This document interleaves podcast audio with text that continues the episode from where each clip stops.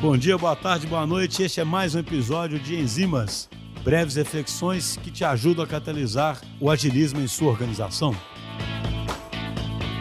Oi, eu sou o Lucas Moraes, designer de produtos na DTI, e vou falar sobre agilismo e UX design. Os ouvintes do podcast sabem que o agilismo possui um conjunto de princípios para entregar valor para o cliente através de uma abordagem iterativa e incremental. Já o UX design, ou design de experiência, é o processo de criar produtos que são fáceis e agradáveis de usar. Isso envolve a criação de interfaces intuitivas e também mapear necessidades e expectativas dos usuários usuários. O agilismo e o UX design podem ser usados em conjunto para criar produtos de alta qualidade, de forma mais eficiente, no sentido de gastar menos recursos para corrigir falhas, e também mais eficaz, no sentido de atingir o objetivo desejado para o produto. O agilismo, aplicado no processo de UX design, pode ajudar a garantir que as necessidades do usuário estejam sendo consideradas durante o processo de desenvolvimento, pela coleta de um feedback frequente. Enquanto o UX design, dentro de um framework ágil, ágil pode ser usado para criar protótipos e testar hipóteses que ajudarão na iteração do produto e entrega de valor. Mas por serem processos que surgiram de forma independente, existem desafios ao combinar os dois, como por exemplo, equilibrar entregas rápidas com a qualidade dessas entregas, gerenciar o tempo para realizar as atividades e as mudanças mais frequentes que acontecem no processo ágil, e também trabalhar em equipes multidisciplinares ao invés de apenas com outros designers. Eu acredito que trabalhar com UX design em